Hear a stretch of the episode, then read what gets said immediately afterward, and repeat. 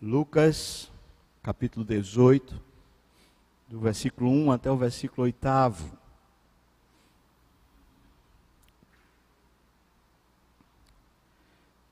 O contexto é um contexto de Jesus falando sobre o reino de Deus.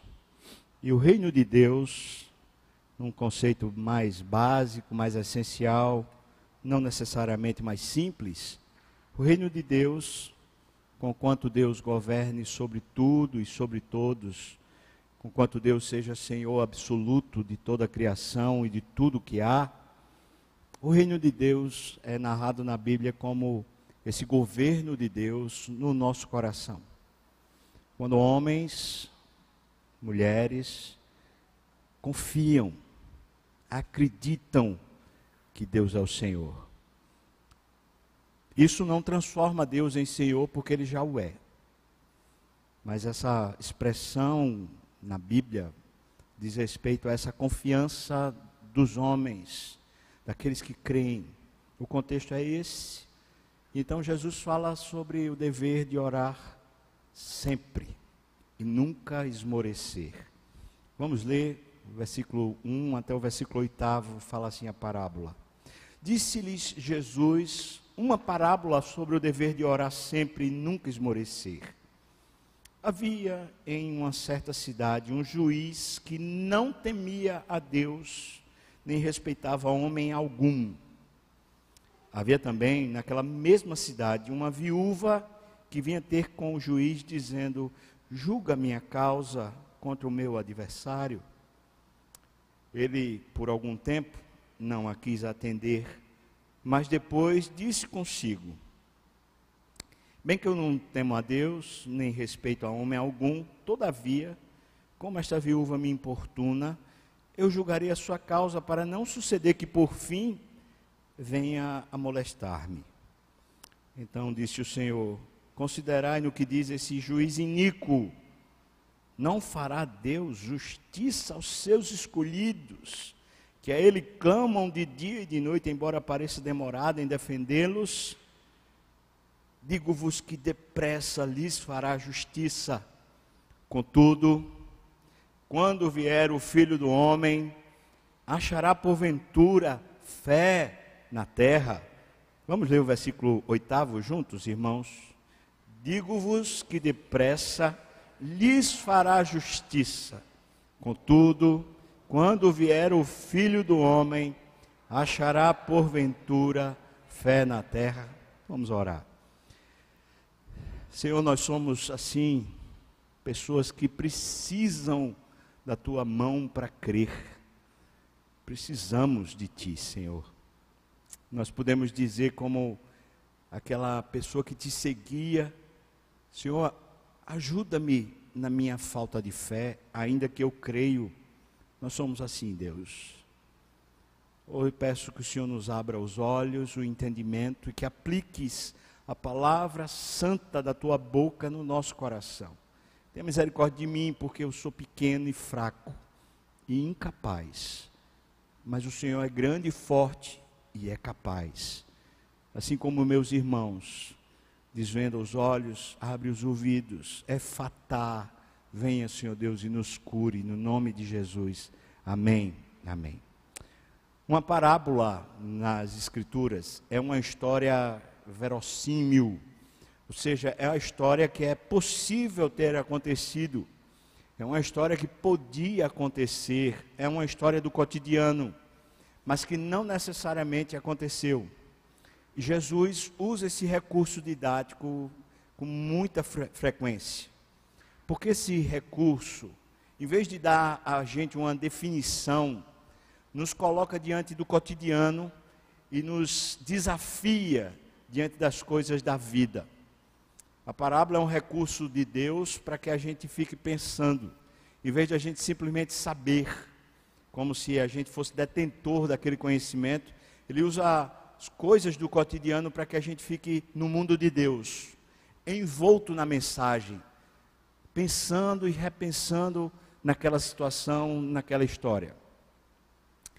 É, durante a patrística, as, muitas das parábolas elas foram usadas de forma alegoricamente. E quando a hermenêutica alegórica ganhou força, então os elementos das, das parábolas elas se tornaram muito místicos e muitas vezes nem representavam sequer o ensino. Por isso, depois, com a escolástica, o que aconteceu foi que houve uma, uma definição sobre a hermenêutica das parábolas. E precisamente a parábola diz aquilo que está no seu texto do começo.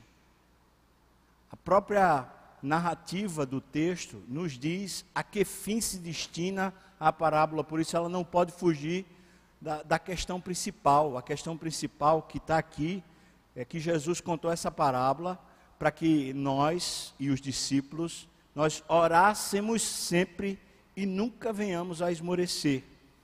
Ou seja, esse é o sentido da parábola e não dá para ter uma hermenêutica fora disso. Ou seja, a nossa interpretação precisa ser exatamente isso: orar e orar sempre sem esmorecer. Mas também, ainda, ainda como recurso hermenêutico, normalmente o fechamento da parábola, ou seja, a parte final da parábola, traz a aplicação daquilo que é o ensino da parábola. E nesse caso, o versículo oitavo, está a aplicação. Quando Jesus pergunta: quando eu chegar, quando eu voltar, né, no reino do meu Pai, quando eu estiver trazendo de volta isso para a terra, eu pergunto: será que eu vou encontrar fé? Será que ainda haverá fé naqueles que estão na terra, naqueles que vivem as circunstâncias do dia a dia? Será que ainda haverá fé? Portanto, uma parábola sobre oração que é provocada pela fé por aquilo que a gente de fato crê, por aquilo que de fato a gente absorve. Então, queria convidar você a entrar. É, o texto é pequeno, é curto, e certamente a lição é provocativa, mas também é simples para a gente entrar nesse texto. Veja que é oração. O que é oração? Oração, uma definição bem simples, mas bem profunda, é um encontro pessoal de intimidade com Deus. A oração, ela é o tempo todo, como disse Paulo.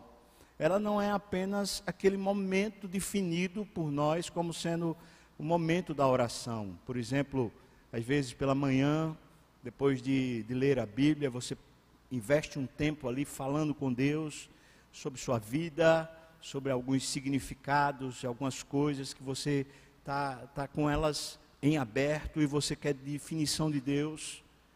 Aquilo é oração, mas quando a gente está passando num canto para outro, no trânsito, definindo um negócio, atendendo alguém, conversando com alguém, ou mesmo quando a gente está mais livre no tempo, num lazer, numa coisa mais, sei lá, light, também a gente ora. Porque essa oração, a definição, essa coisa de estar na presença de Deus, querendo a sua intimidade, querendo o seu parecer, querendo a, a sua percepção da vida, a sua ideia da vida, querendo que Ele nos reja, que Ele nos conduza, que Ele nos, nos encaminhe para a vida. Portanto, a oração não é apenas aquele momento que definimos, mas é uma espécie de vida, um, uma maneira existencial. A gente ora. A gente ora é, por razão nenhuma, só para estar com Deus, só para usufruir esse bem-estar da presença dEle, só para sentir paz, para sentir ânimo, alegria, a gente ora. E quando a gente tem motivos de petição, né, a gente também ora. Senhor, abençoa meu filho que vai fazer uma prova. Senhor, me abençoa que hoje eu vou fazer, é, sei lá, alguma coisa que eu julgo ser muito importante. Então, por favor, me abençoe. A gente ora. Mas a oração não passa disso. E não dá para ser outra coisa. Não pode ser um ritual. É apenas um encontro. Mas é um encontro íntimo. Diz respeito à sua intimidade e a intimidade de Deus. E é um encontro com Deus.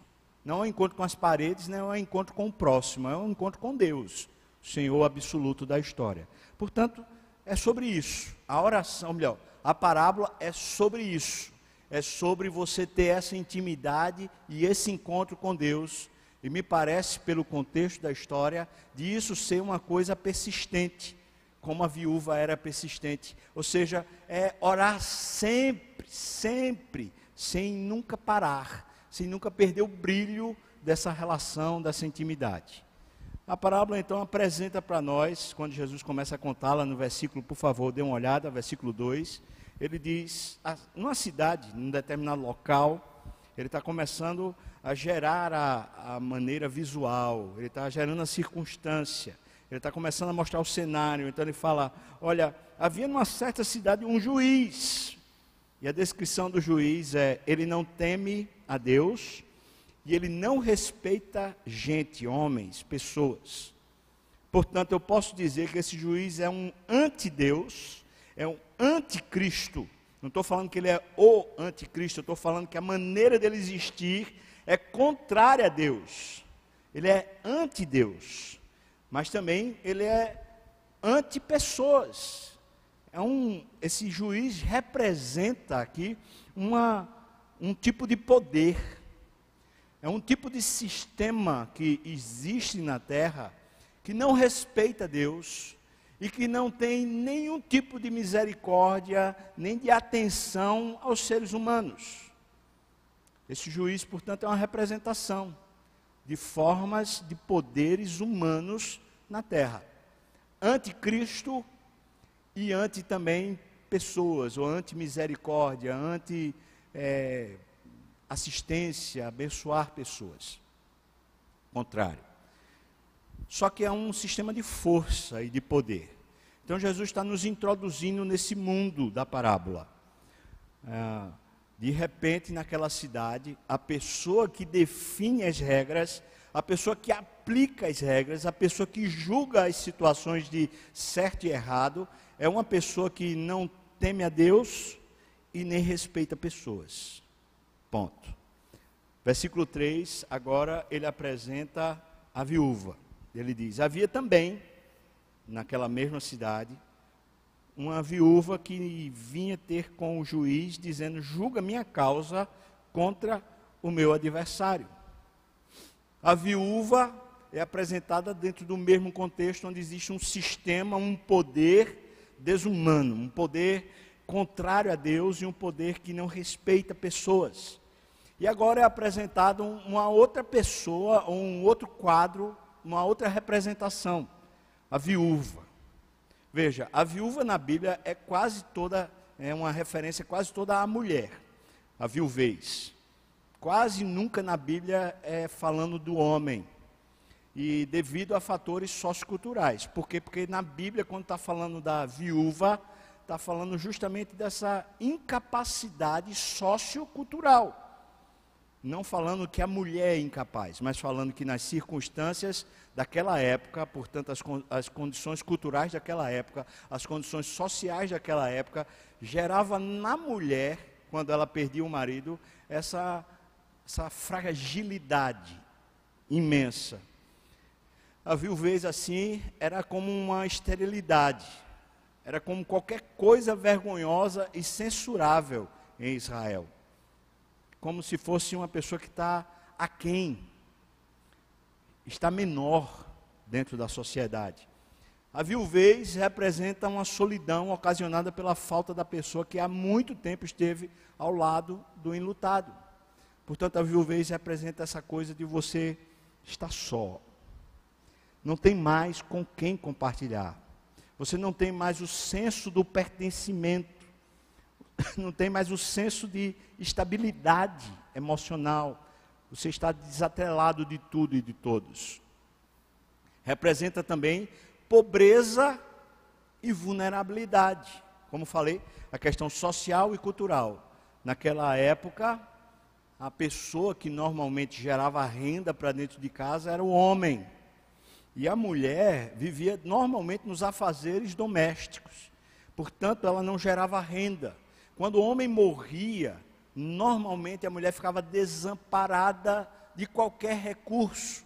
E a gente está pensando numa sociedade que não existia previdência, que não existia nenhum tipo de economia favorável às pessoas que chegavam na idade mais madura. Então, é um sistema onde a mulher, quando perdia o seu marido, ficava completamente à mercê. Você vai entender isso porque quando a pessoa se casava naquela época, o homem ia pegar a sua esposa, a sua noiva, na casa do pai da noiva e levava ela para junto dele. Normalmente ele construía a casa dele no terreno da casa do pai dele. Portanto, a estrutura econômica financeira que ele, aquela nova família passava a viver estava dentro da estrutura da família do homem e não da família da mulher.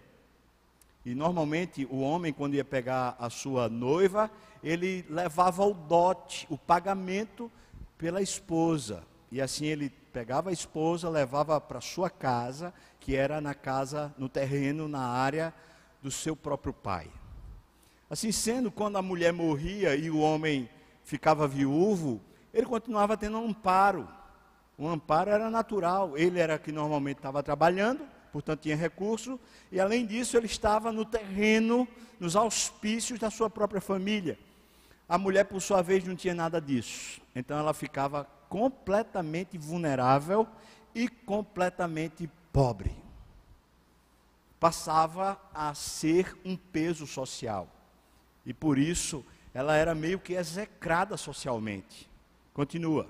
A viúva representa uma perda de proteção legal. Quem a protegia legalmente na sociedade era o esposo, era o seu marido. Agora o marido morreu, ela está completamente desprotegida. E perceba que essa viúva aqui tem um inimigo. Tem alguém que tem uma causa contra ela. É um inimigo pessoal. E portanto ela não tem uma proteção legal. Ela está completamente desvalida. Representa também uma total fragilidade da condição social, econômica e cultural. Então, o que é a viúva quando Jesus introduz essa, esse personagem dentro da história, dentro do contexto? Ele está introduzindo o quadro oposto. Existe um poderoso e um sistema de poder que é anti-Deus e anti-pessoas. E agora existe pessoas, e pessoas que são frágeis, que desproporcionalmente não têm nada que seja compatível, nada que possa, de alguma maneira, mexer com os poderes, porque é totalmente vulnerável, totalmente frágil. Então, Jesus está contando uma história, uma história é, do dia a dia, dessas circunstâncias da vida, onde nós nos sentimos fragilizados e impotentes. E a gente pensa: o que é que eu vou fazer? Deixa eu contar uma história da minha família. Meu pai, quando estava com câncer, e estava fazendo o tratamento dele de quimioterapia. Chegou um determinado momento que a quimioterapia já não estava mais surtindo efeito, ele precisava mudar o processo quimioterápico.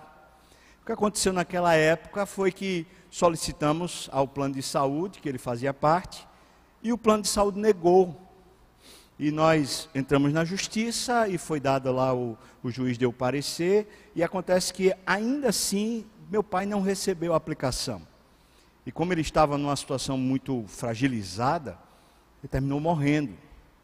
E ele morreu por falta de atendimento, nesse sentido que eu acabei de explicar. Ou seja, que era a nossa situação naquela época? Nós estávamos requerendo, indo diante do juiz, fazendo os protocolos humanos, tinha as situações, mas nós éramos essa viúva, impotente, diante de sistemas e poderes que são maiores, que são anti-Deus e também são sem respeito às pessoas. E aqui eu fiz só um, um, uma, um, um exemplo, mas não quer dizer que seja sempre na área de saúde.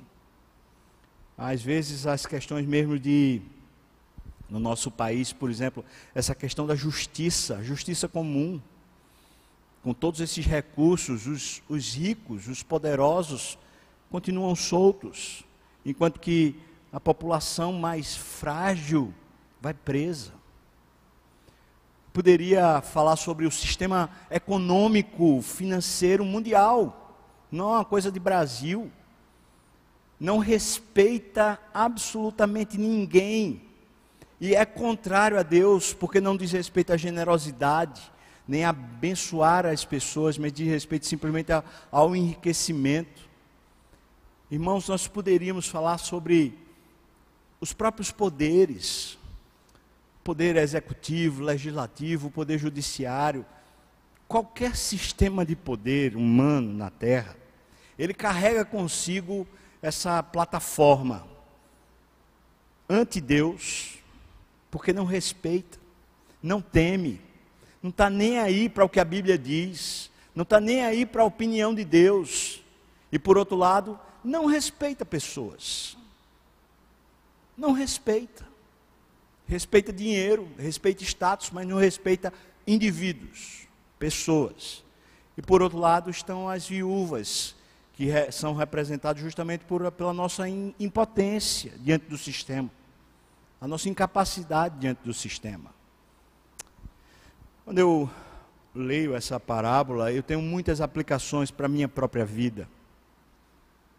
E eu resolvi aplicar hoje a nossa situação diante do coronavírus, ao nosso medo, à nossa impotência, à nossa incapacidade.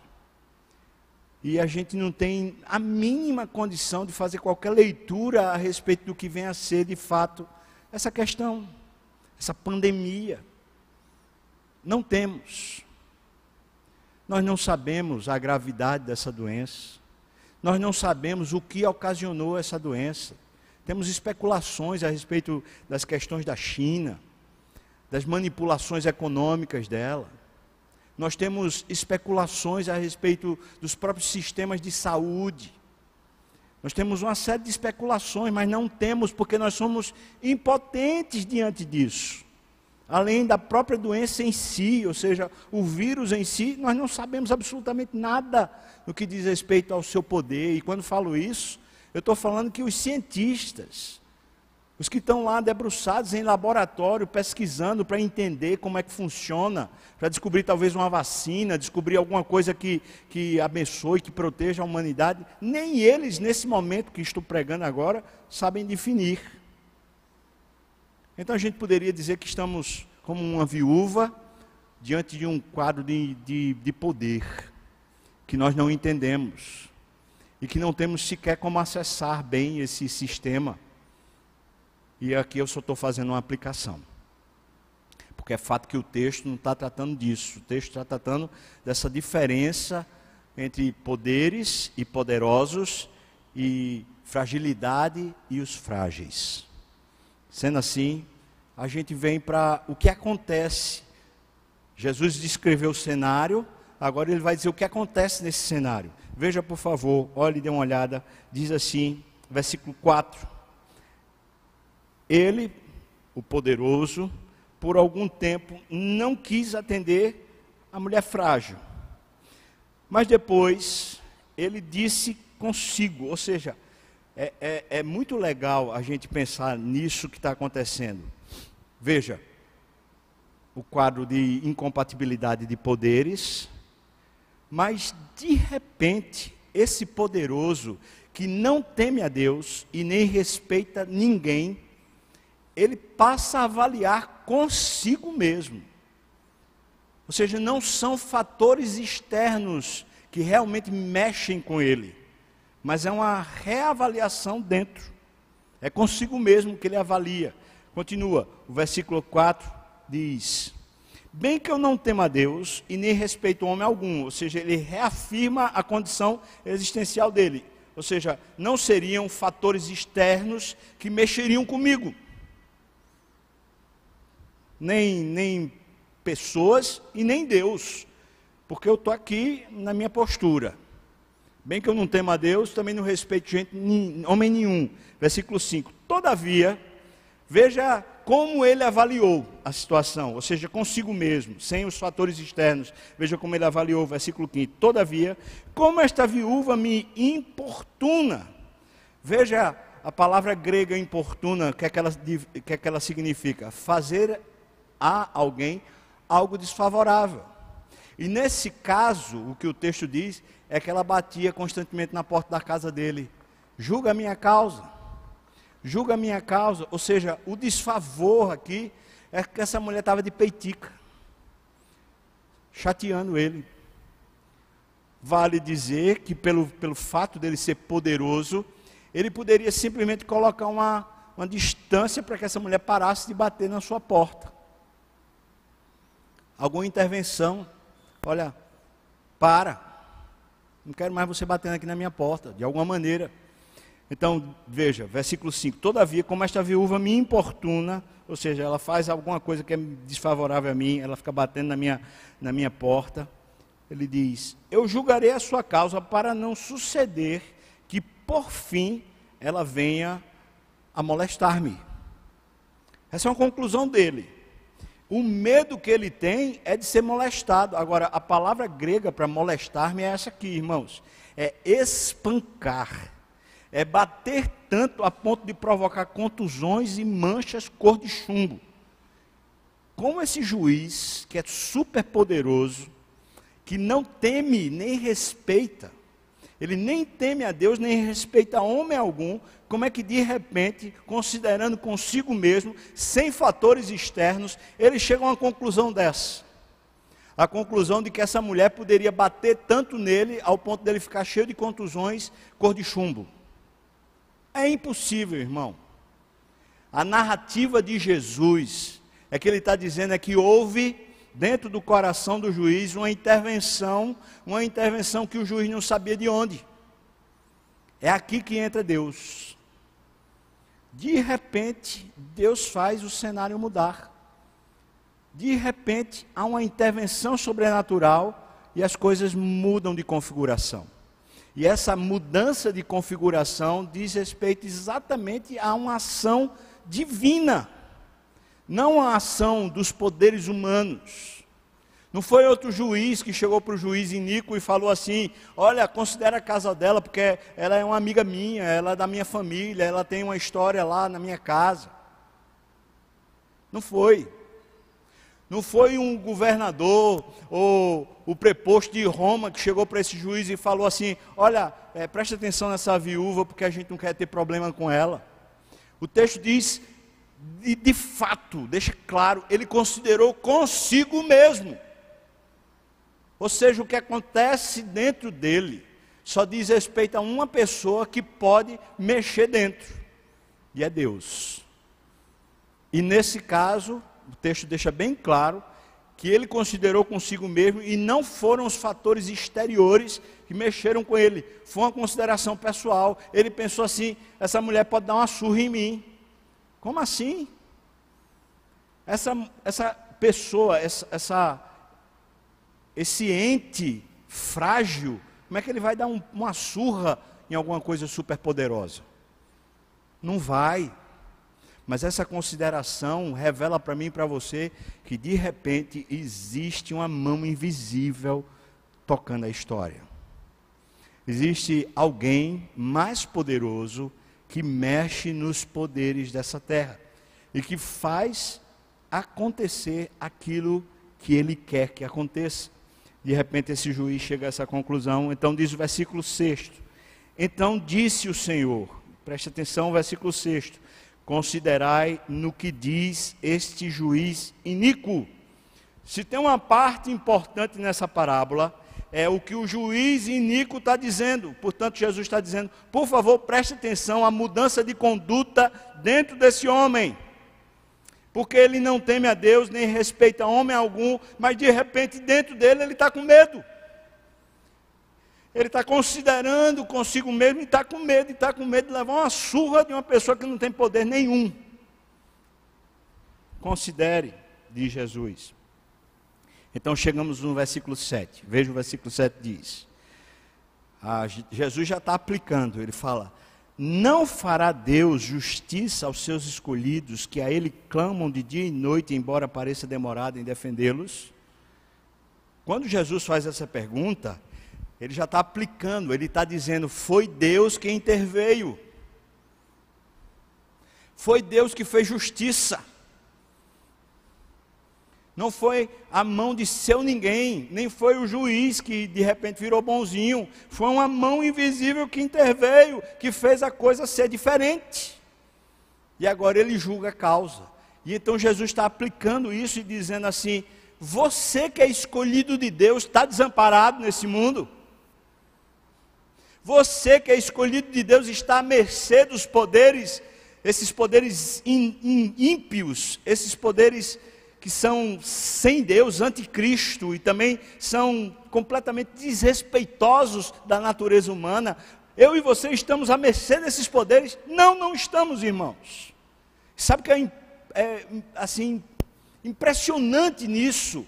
É que os cristãos primitivos, eles foram levados a jaulas eles foram mortos por feras, por animais, eles foram julgados de maneira injusta, como aconteceu com Paulo, como aconteceu com Pedro, eles foram mortos, eles foram muitas vezes ultrajados, mas é fato que Deus faz justiça. Mas como assim? Parece que é incompatível.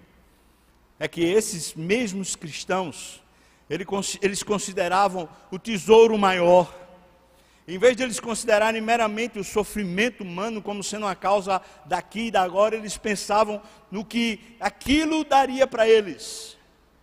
Porque o tesouro que temos para receber por causa daquilo que vivemos para Deus é incomparavelmente maior. Nem olhos viram, nem ouvidos ouviram, nem jamais penetrou em coração humano o que Deus tem preparado para aqueles que são seus filhos. Ou seja, se de alguma maneira nós nos sentimos assim como essa viúva, impotentes, e aparentemente, como ele diz, parece que Deus demora a julgar a nossa causa. Irmão, preste atenção: o que está faltando é você voltar a ter encontros de intimidade com Deus. É por isso que você não percebe mais a mão invisível de Deus na sua vida porque parou de ter encontros íntimos com Deus, de perceber a mão invisível de Deus, porque o ímpio, o sistema ímpio, não vai perceber. Mas Jesus diz com todas as letras aqui, ainda que ele pareça demorado em defender-nos, ele vem para nos defender, ele vem para julgar a nossa causa, ele vem para fazer justiça, aleluia! Deus está cuidando de nós. Então, o versículo 8 ele diz: Digo-vos que depressa lhes fará justiça.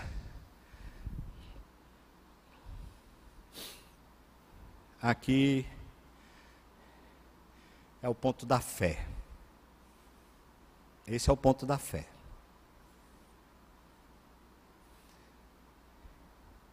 Perguntar a você o que é fé. E aí você vai citar Hebreus capítulo 11, versículos 1 e 2, né? Você vai fé a certeza das coisas que se esperam, é a firme convicção de fatos que não se veem. Tá bom, eu vou pegar algumas definições de fé aqui. Fé é a convicção da verdade de algo. Isso aqui eu estou pegando no grego, tá bom? Fé é a convicção da verdade de algo, verdade. Convicção ou crença que diz respeito ao relacionamento do homem com Deus, é a sua convicção do seu relacionamento com Deus. É uma convicção das coisas divinas. E isso geralmente com a ideia inclusa de uma confiança em fervor santo nascido da fé e unido à fé, unido com ela. Ou seja, é uma convicção dessa relação favorável, de um Deus que lhe é favorável, de um Deus que quer intimidade com você. Isso é fé. Ele continua: fé é a convicção de que Deus existe e que é criador e governador de todas as coisas. Deus governa o coronavírus, irmãos, ou não? Sim ou não, irmãos? Mas Deus governa também os governantes. Deus governa os sistemas, Deus governa os poderes, Deus governa todas as coisas e é o criador de todas as coisas. A fé também é a convicção de que Deus é o provedor e é o doador da salvação eterna em Cristo. Portanto, a fé ganha passos práticos quando a gente está diante da injustiça ou diante da impotência. A fé precisa ganhar passos práticos diante daquilo que a gente diz: é maior do que eu, é mais poderoso do que eu e pode matar-me. Pode ser o fim da minha existência, mas eu continuo buscando intimidade com Deus e definição da minha alma, definição da minha vida em Deus e não nos poderosos ou nos sistemas dessa vida e dessa terra. Então Jesus faz essa pergunta aqui. Desculpa, ele ainda fala que porventura achará fé na terra. Fé, a gente acabou de ver o que é. Agora, terra. Aqui no grego, terra é como o oposto aos céus. Ou seja, diz respeito a essa existência quando não se leva a consideração a Deus. E ele diz mais: terra também é aquilo que é habitado, é a residência dos homens e dos animais. Por último, terra, aqui no grego, é o chão, é o lugar estável, a porção seca, vamos dizer assim, onde as pessoas moram. Portanto, a pergunta de Jesus, versículo 8 é: Você acha que quando ele voltar, ainda haverá fé nessa vida de pessoas e sistemas que são anti-Deus e são também sem respeito aos seres humanos, você acha que ainda haverá fé?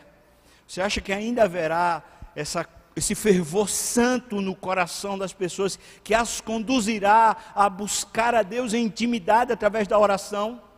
Através do relacionamento de confiança, através da certeza do amparo divino, através da certeza da justiça divina que vai chegar para apaziguar e para trazer realmente paz no seu coração. Vai haver isso ainda, ou seja, quando ele voltar, as pessoas que se dizem crentes, elas estarão com um santo fervor na alma, orando sem cessar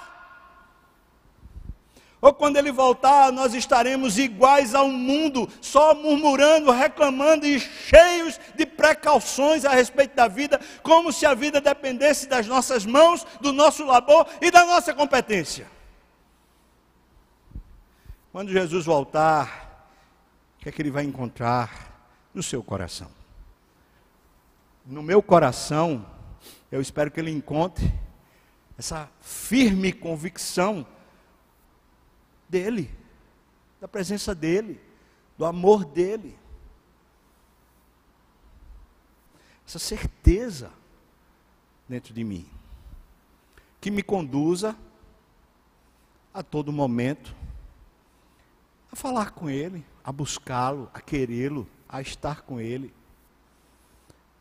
Para finalizar, vou lhe dizer o seguinte: Deus certamente nos levará, nos nos levará a situações onde a gente vai ficar frágil. Certamente. Jesus foi quem disse: Eis que eu vos envio como ovelhas para o meio de lobos. Jesus disse: Olha, por causa do meu nome, os sistemas, os poderosos levarão vocês presos, maltratarão vocês, vocês serão difamados e vocês serão prejudicados por causa do meu nome. Então eu estou dizendo para você o que a Bíblia diz. Certamente Deus nos conduzirá a situações onde nós somos as viúvas, somos as pessoas impotentes e frágeis. Mas toda vez que Deus nos conduz à situação de impotência, essa situação de fragilidade, Deus não nos está condenando, Deus não nos está colocando à mercê e à margem dos outros. Deus, na verdade, está nos chamando para encontros íntimos. Deus está, na verdade, aquecendo o nosso coração para ter fé. Quando eu e você dizemos, Deus aumenta a nossa fé, certamente Deus nos conduzirá à fragilidade. Deus nos conduzirá à posição dessa viúva, onde eu e você precisamos é de uma mão invisível e não dos poderosos dessa terra.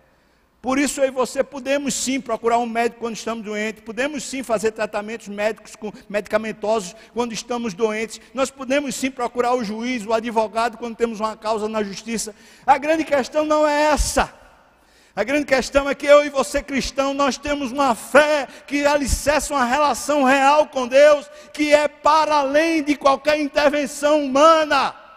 E ainda que os sistemas falhem, e ainda que eu e você sejamos prejudicados, humilhados e detratados, ainda assim o nosso Deus é poderoso e fiel para nos sustentar. E guardou o nosso depósito, guardou o nosso tesouro até aquele dia que nos encontraremos com Ele face a face. Aleluia! Portanto, a nossa fé deve nos conduzir, se de fato é fé, a encontros com Deus. Não a, razoar, a falar besteiras, mas é encontros. Tem fé? Então ora. Tem fé? Então busca a Deus com fervor. Não adianta o que fala, não adianta o que sai da boca, não adianta o que você posta de mensagem no WhatsApp. Tem fé? Não adianta gravar vídeo. Tem fé, você precisa de postura no coração de alguém que diz: É de ti, Senhor, que eu dependo e de ti somente que eu vivo. Aleluia. Amém. Tem fé? Ou quando ele voltar, e se porventura ele voltasse hoje, ele nos encontraria perdidos por causa do medo dos sistemas e das coisas da terra, como por exemplo o coronavírus.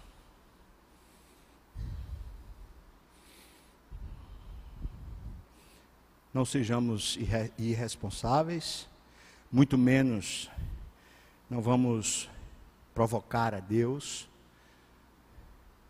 Se temos que cuidar de alguma coisa com o que Deus já nos ensinou e nos deu através dos homens, vamos cuidar mas nós vamos confiar em Deus. Por isso que eu disse para aquele casal lá da Irlanda, a respeito de irem ou não para a conferência, foi: olha, eu sou muito despreocupado a respeito dessas coisas. Porque eu só vou pegar o coronavírus se Deus quiser que eu pegue. E tem mais. Eu só vou morrer no dia que Deus disser para eu morrer. Porque quem guarda a minha vida é Deus. Agora, quando eu pegar o avião, eu vou botar a máscara. Toda vez que eu tiver um banheiro, eu vou lavar minhas mãos.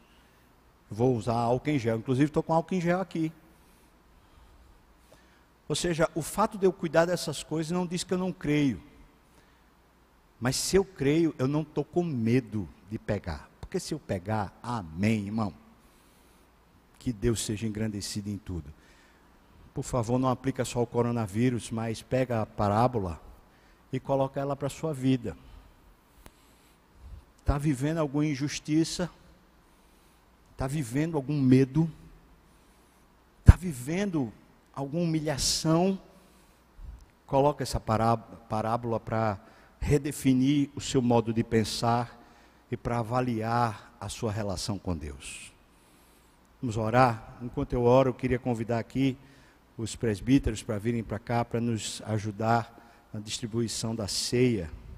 Esse momento maravilhoso da gente crescer na nossa fé e da gente ser abençoado por Deus.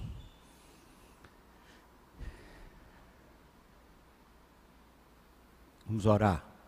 Deus, obrigado, porque o Senhor cuida de nós e não há nada nessa terra que possa obstruir, que possa desfazer esse seu cuidado conosco, Pai.